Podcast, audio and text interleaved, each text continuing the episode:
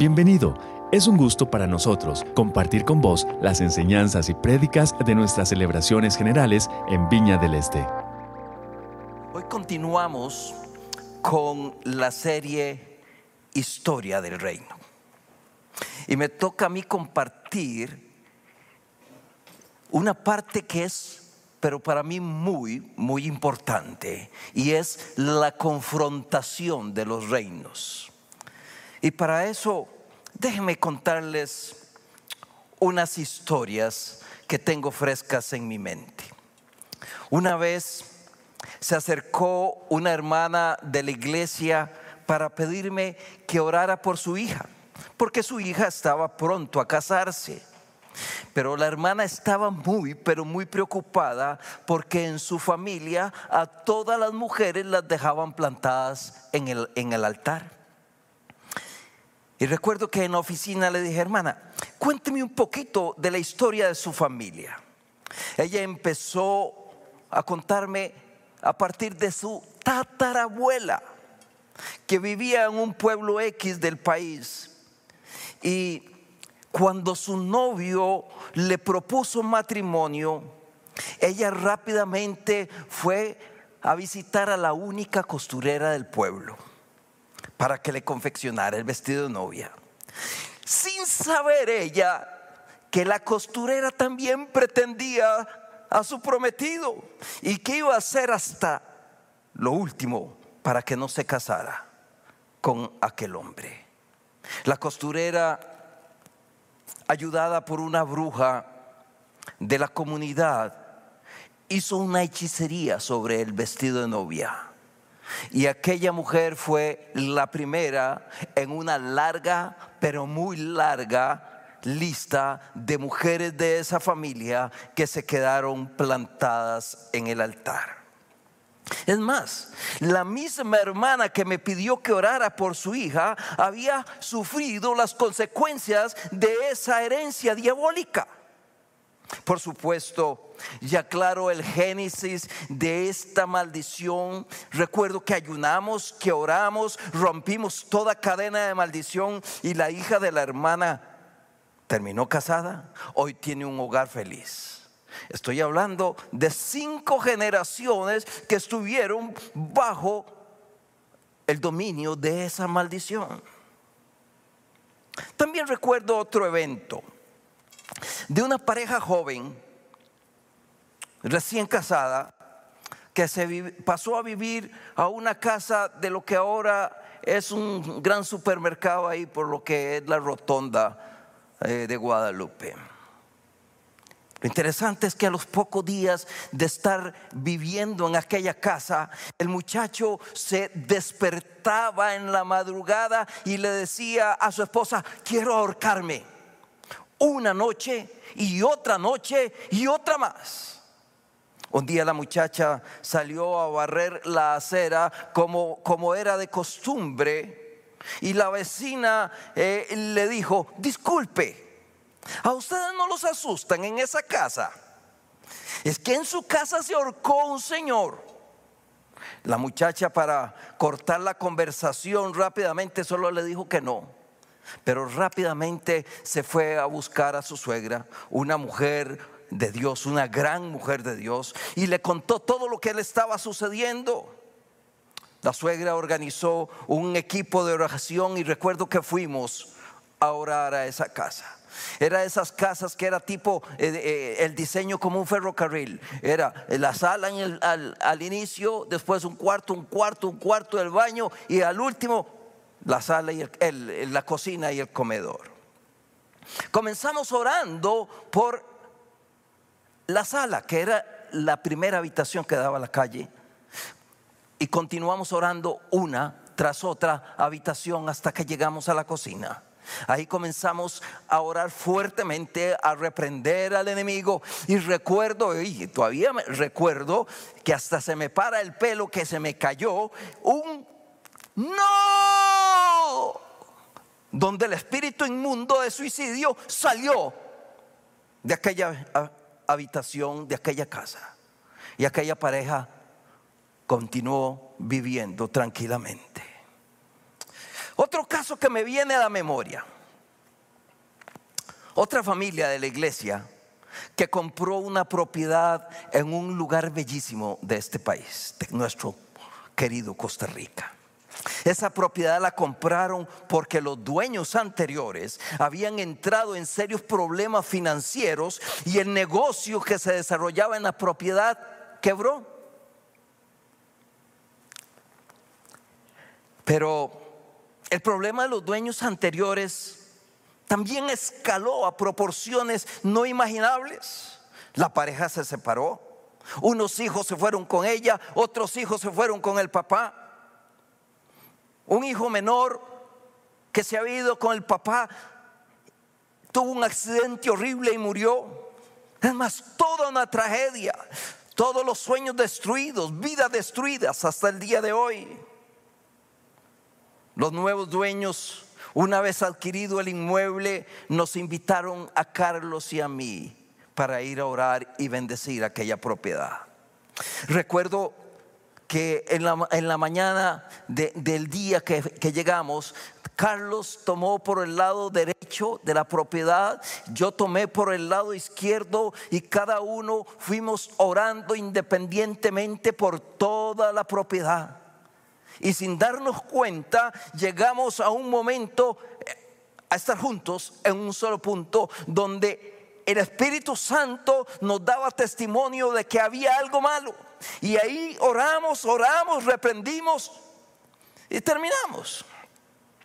Poco después hacían unas remodelaciones en esa propiedad y aquel en aquel punto donde estuvimos orando intensamente encontraron múltiples entierros de brujería, de hechicería.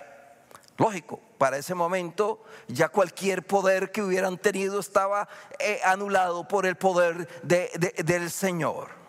Hoy nuestros hermanos, los dueños de la propiedad, disfrutan en pleno de esa bendición y ese regalo de Dios. Y podría seguir aquí contando anécdotas y anécdotas por horas de horas.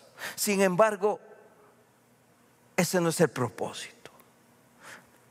Mi pregunta es, ¿a qué se deben estos fenómenos espirituales o como les llaman ahora fenómenos paranormales? El origen de este conflicto espiritual es uno solo, solo uno, y se llama rebelión. Permítanme darles una pincelada de un tema muy, pero muy profundo. Y es, va a ser una pincelada, porque estas tres horas que voy a predicar no alcanzarían para abarcar el tema. No, no son tres horas, un poquito menos. Hablemos de una batalla que hizo temblar el universo. En el principio, en todo el universo creado operaban dos mundos claramente definidos, el mundo natural o físico y el mundo espiritual, y en este último constituido en el momento de la creación por el reino de Dios. Entonces podríamos decir el mundo, el mundo material o físico y el reino de Dios que es espiritual. En el universo criado Dios también creó, las leyes que regirían su creación, las leyes de la física que regirían al mundo material y las leyes morales y espirituales que regirían el cosmos y sus criaturas. Entre esas criaturas estaban los ángeles. Aquellos ángeles eh, eh, se les dotó desde el principio de la creación del conocimiento que ellos necesitaban. Es decir, los ángeles no fueron, tuvieron un increchendo en el conocimiento, tenían el conocimiento de una vez. Nacieron sabiendo o fueron criados sabiendo todo lo que deberían saber, todos los secretos del universo y las leyes que, que, que los rigen. Entre todos esos ángeles, había uno, el que era más hermoso, el más poderoso, el más bello, el predilecto de Dios, según lo dice Ezequiel 28, 11 al 19. Y ese ángel era el depositario de todas las gracias angélicas y su nombre era Luzbel. Sin embargo, ese ángel, al verse hermoso, poderoso, al ver su belleza, su potencia, se enamoró de sí mismo. En lugar de ver a Dios, de adorar a su Creador, se miró a sí mismo. En su interior había surgido el germen de la maldad, de la envidia, de la rebeldía y producto de su rebelión quiso ser igual a Dios y sentarse en el trono de Dios.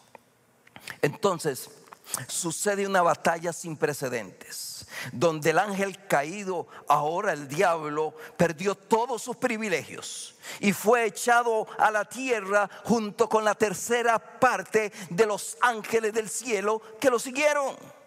Y así describe eh, Apocalipsis esa batalla. Después hubo una batalla en el cielo. Miguel y sus ángeles lucharon contra el dragón el dragón y sus ángeles pelearon.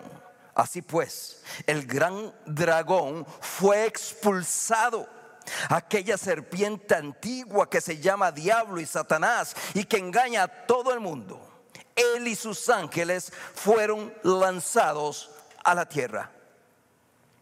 Fue un enfrentamiento cósmico sin precedentes y que sobrepasa nuestro nivel, nuestro nivel de comprensión. Pero lo más importante es que fue la primera derrota del diablo.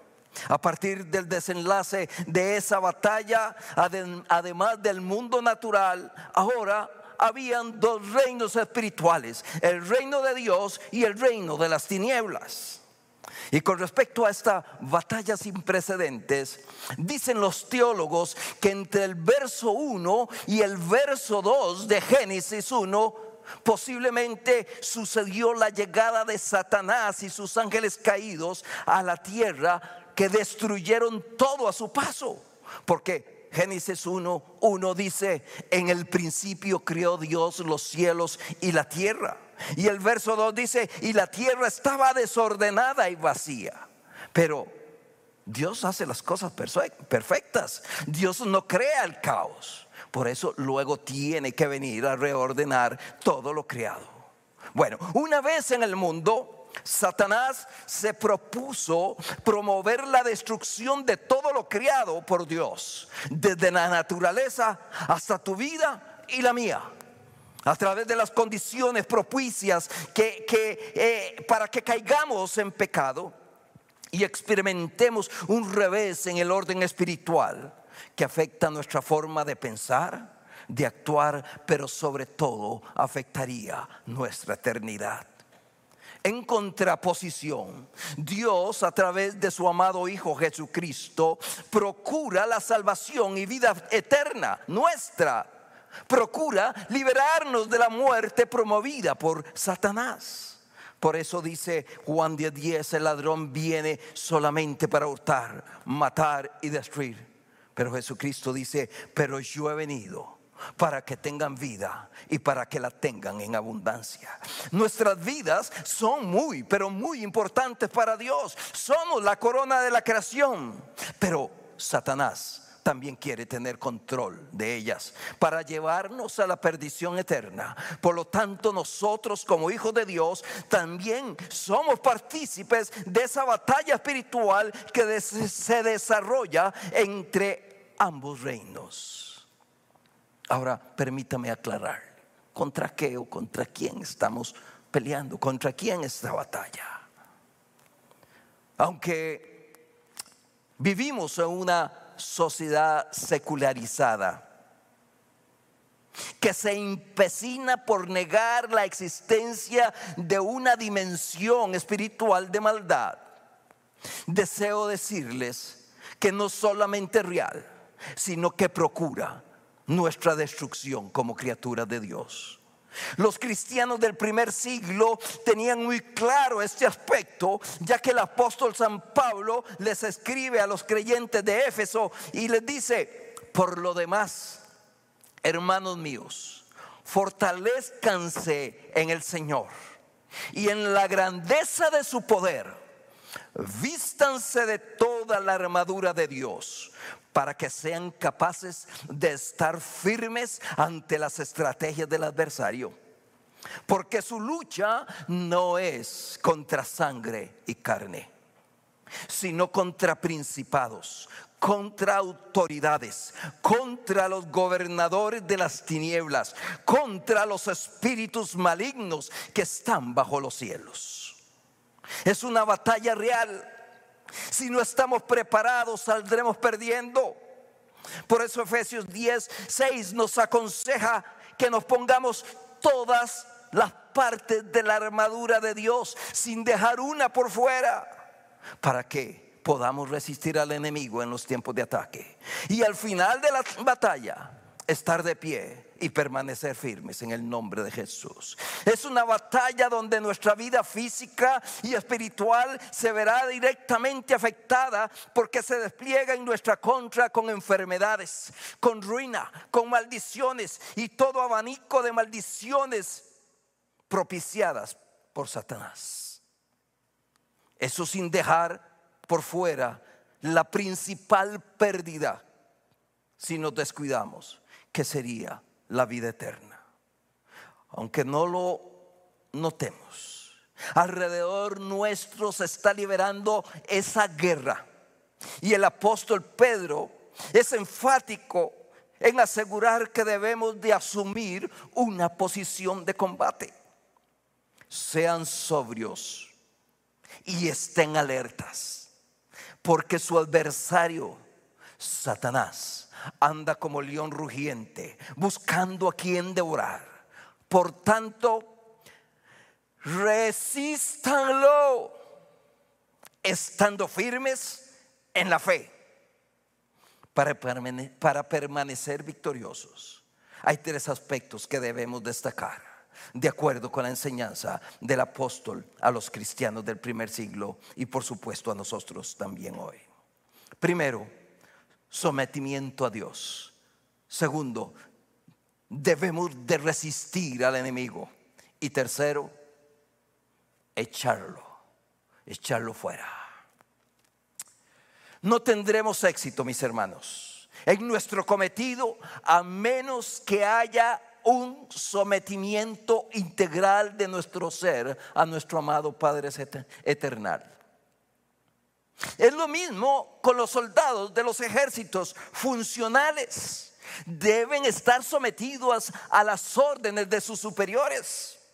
Deben ser obedientes para ejecutar con precisión las estrategias de sus generales. Porque si cada soldado hace lo que le da la gana, la derrota es garantizada.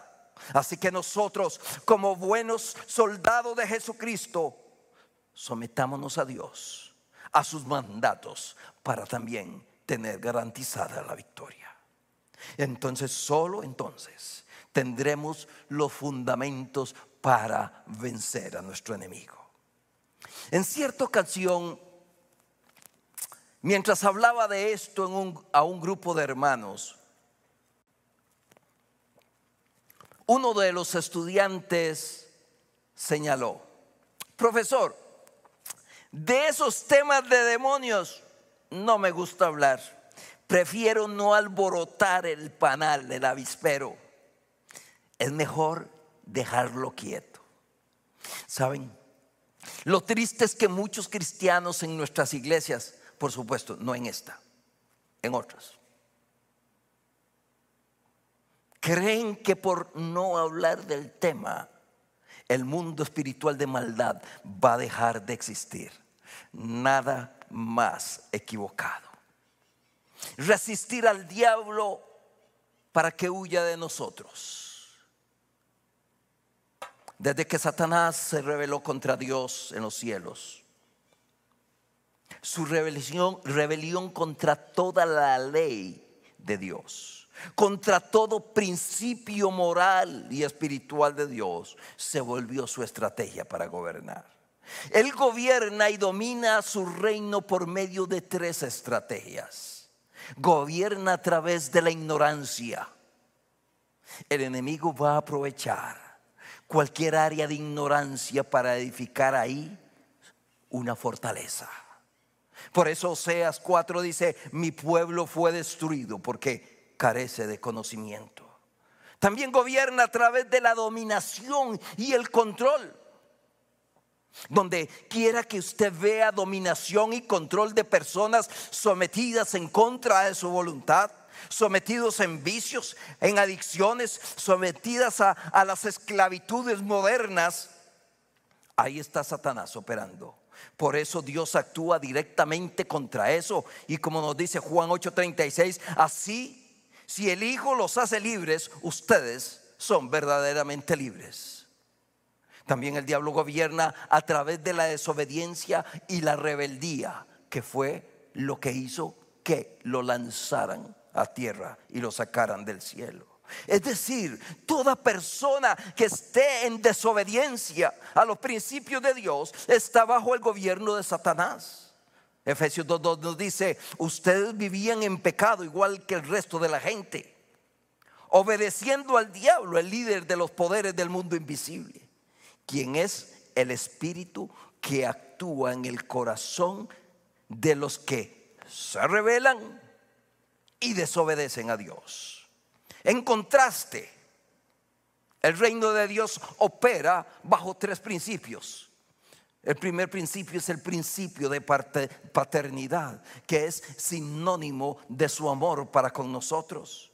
Recuerden lo que dice Romanos 8:15, y ustedes no recibieron un espíritu que de nuevo los esclavice al miedo, sino el espíritu que los adopta como hijos nos adopta como hijos y nos permite clamar Abba Padre. Quiere decir que nos permite decirle papito. Eso es lo que dice el texto. Pueden repetir ahí en sus casas, mis hermanos.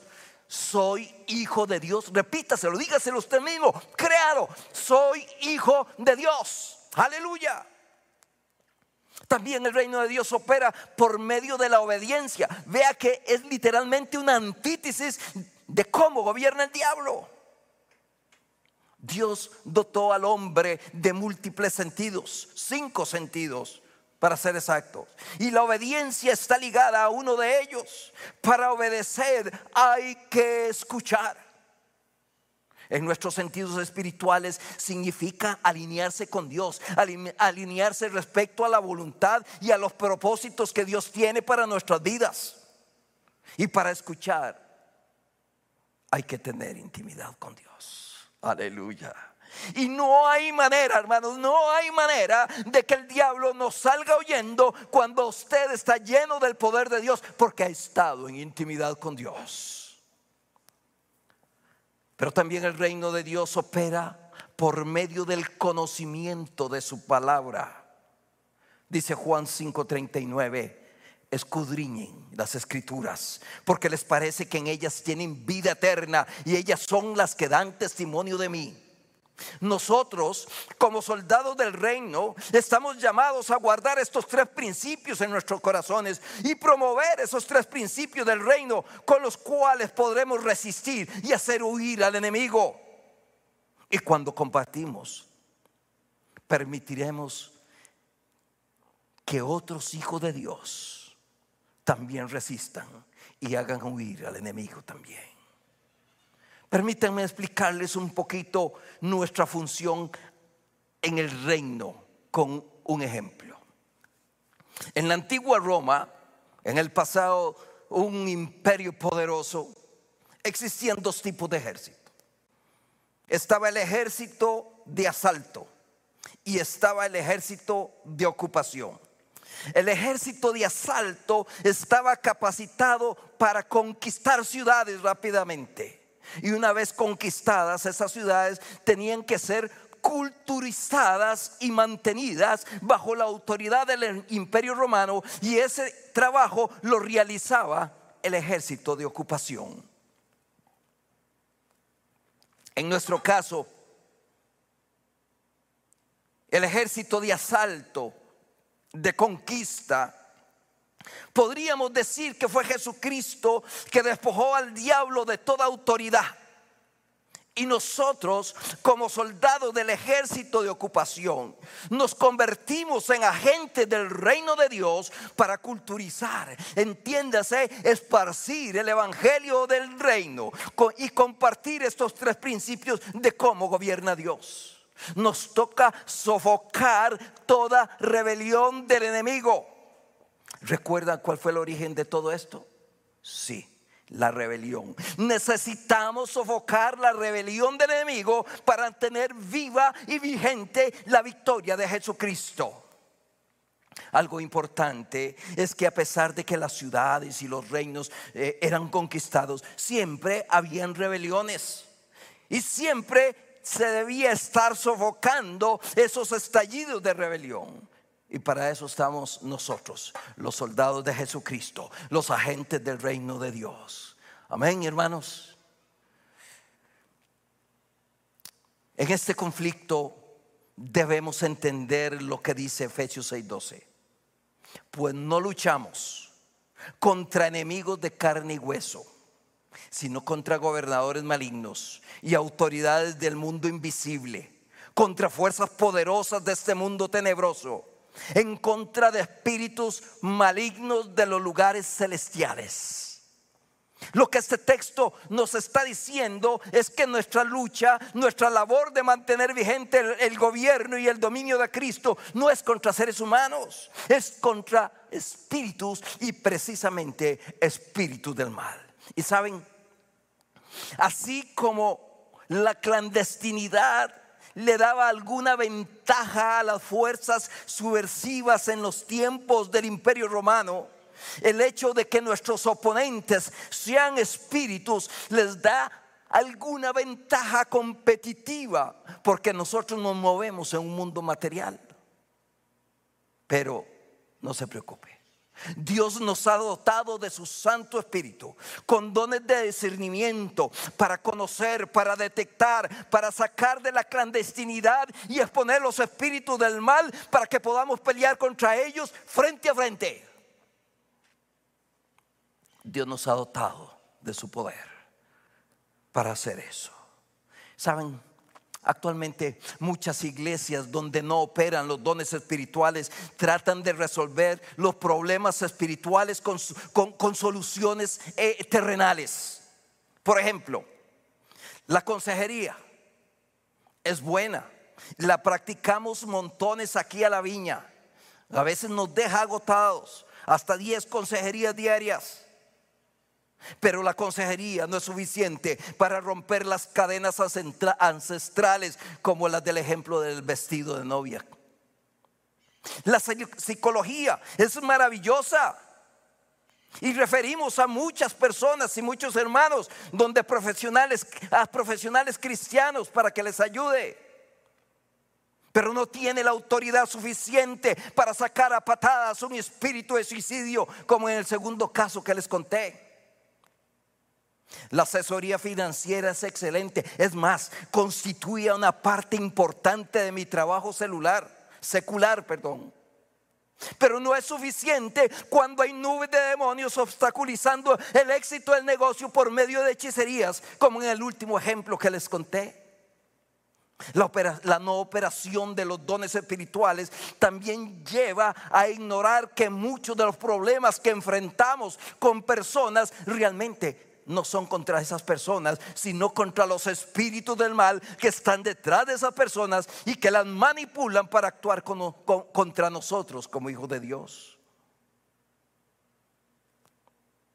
Cuando el apóstol nos dice que no tenemos lucha contra carne ni sangre, nos está previniendo que debemos pelear esta lucha con las armas correctas. Ya no lo dice eh, eh, segunda de Corintios 10:4, porque las armas de nuestra milicia no son carnales, sino poderosas en Dios para destrucción de fortalezas. Hermanos, esta guerra no se, no se pelea con pistolas y ametralladoras, se pelea con el poder y la autoridad otorgada por Dios por medio del Espíritu Santo y el poder de la palabra que nos ordena. Por tanto, vayan, echen fuera demonios, sanen enfermos, resuciten muertos. Y esas son las fortalezas que tenemos que ir a destruir. Tenemos el poder de Dios para hacerlo. ¿Me explico, hermanos? Necesitamos utilizar las armas correctas, las armas espirituales que el Señor Jesucristo nos ha entregado a través del poder del Espíritu Santo. Sin embargo, muchas veces cuando estamos en medio de la tribulación, en medio del problema, cuando estamos en la licuadora, se nos olvida que nuestra lucha no es contra sangre y carne. Nos enfocamos en contra del vecino, nos enfocamos contra las personas, pero se nos olvida esto. Que el Espíritu Santo no lo esté recordando continuamente. Cuando usted vea, hermano, ciclos, ciclos claramente definidos en la vida de los individuos o en la suya propia, tenga la seguridad que allí está gobernando el gobernador de las tinieblas. Por ejemplo, ¿conoce usted personas que siempre están en problemas económicos? Siempre están en pobreza. Y cuando parece que ya van a salir adelante, se vuelven a hundir. ¿Conoce usted personas que no pueden salir del adulterio? ¿O personas que no pueden dejar de hacer negocios oscuros?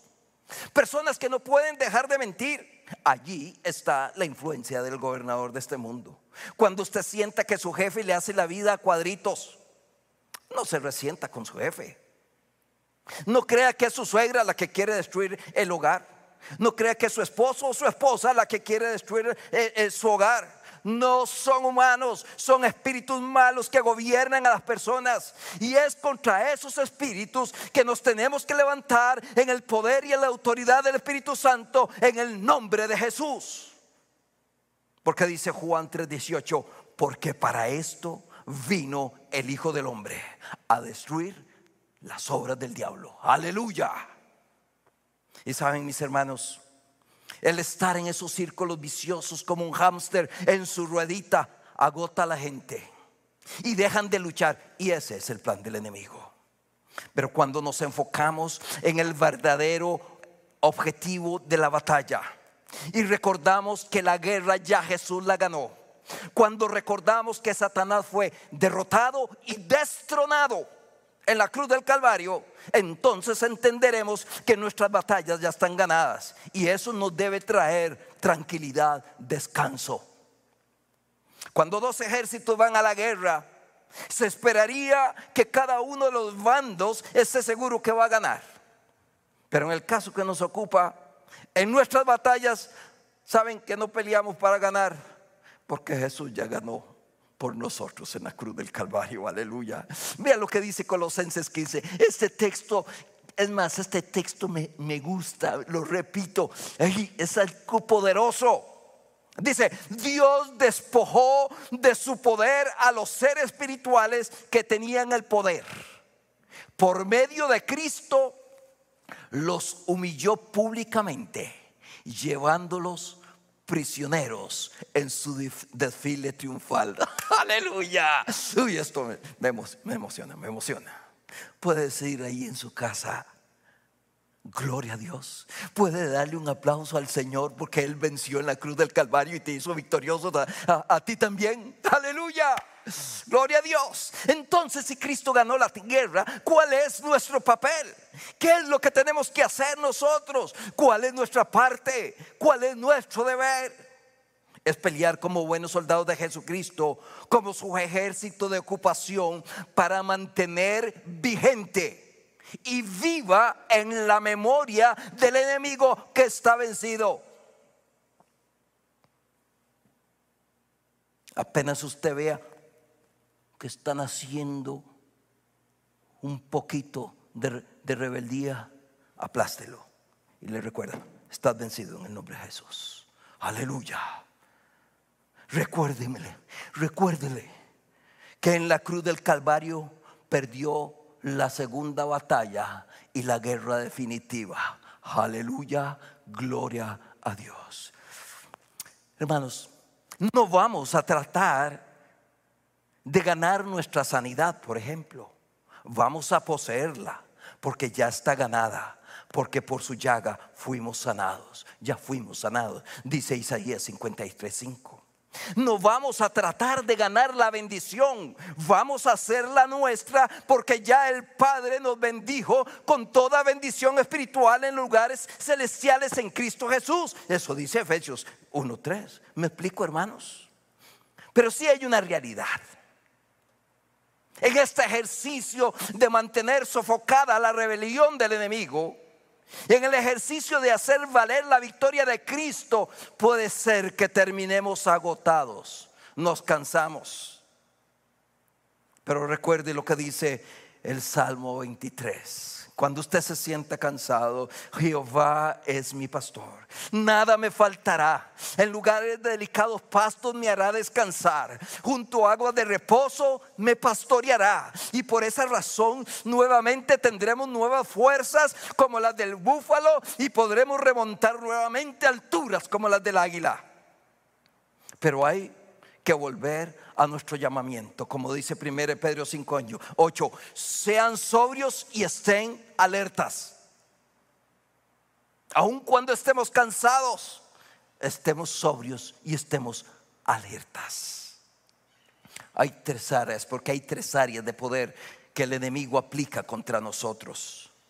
Vea que acabo de decir tres áreas de poder no dije autoridad, porque hay una gran diferencia entre poder y autoridad. Poder es la habilidad de hacer algo.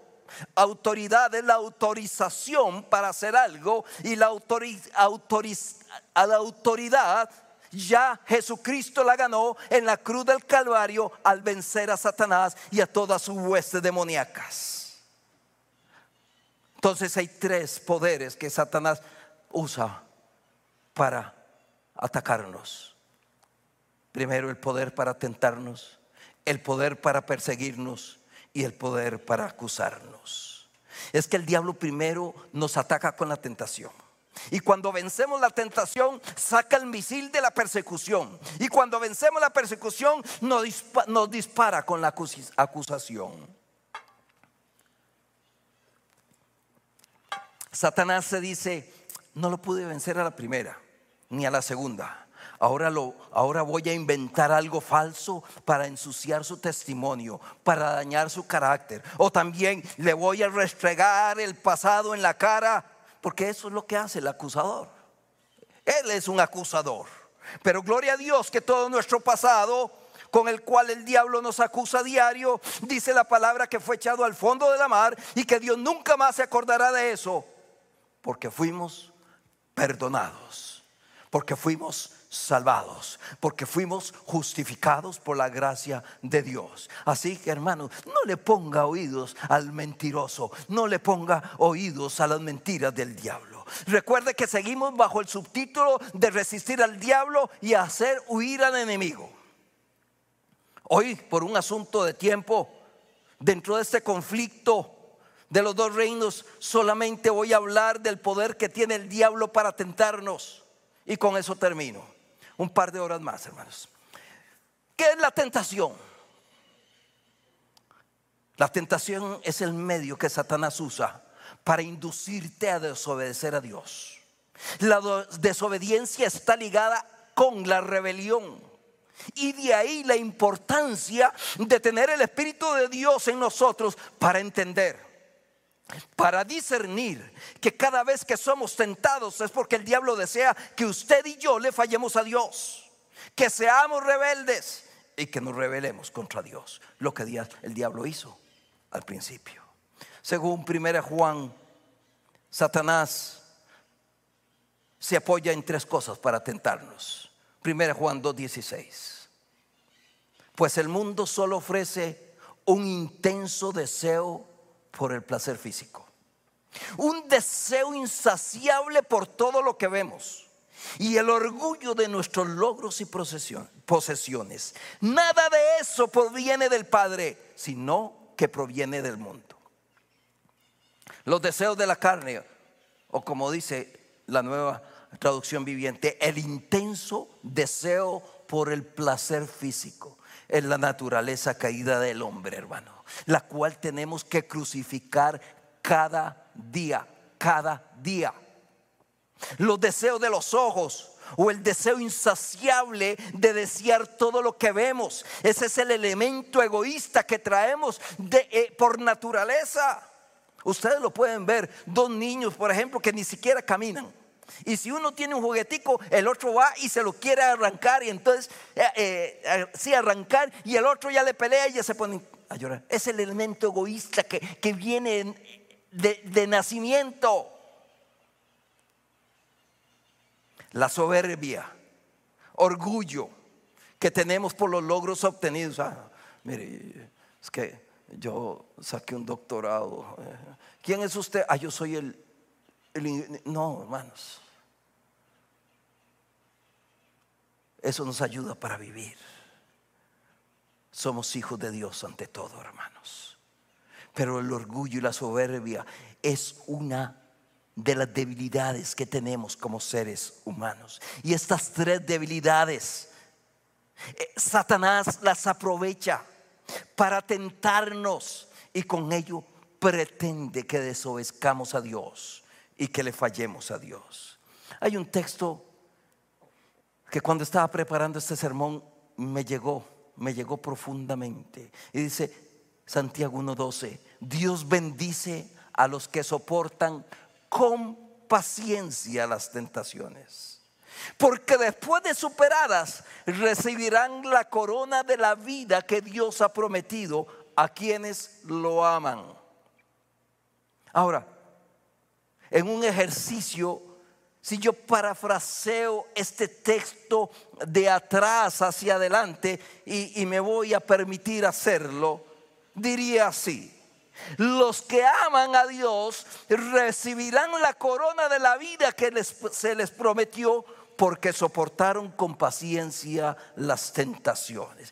Estoy haciendo énfasis en que es por el amor que le tenemos al Señor que soportamos las tentaciones. Y como resultado recibimos el gran premio, la corona de la vida. Es por amor que Dios nos salvó. Y es por amor que nosotros vencemos las tentaciones para no fallarle a aquel que nos amó primero, a Jesucristo, a Dios. ¿Me explico, hermanos?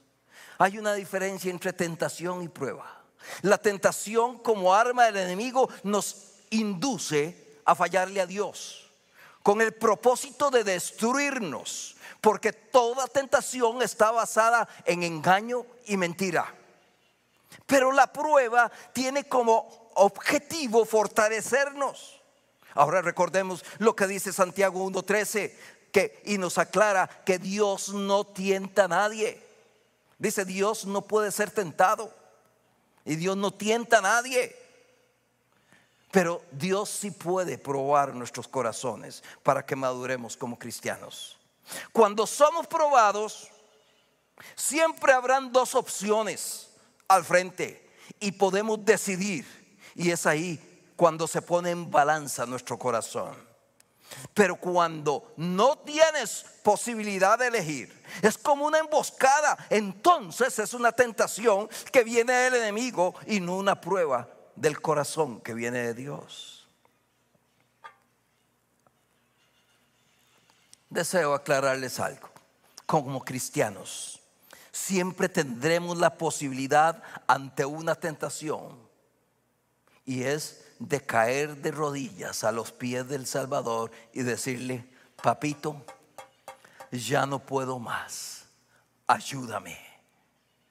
Y usted verá cómo el Señor con su gran amor extenderá su brazo fuerte y te levantará y te abrazará y de ser necesario te llevará en sus brazos para que descanses, para que te recuperes y tomes fuerzas para seguir en la lucha.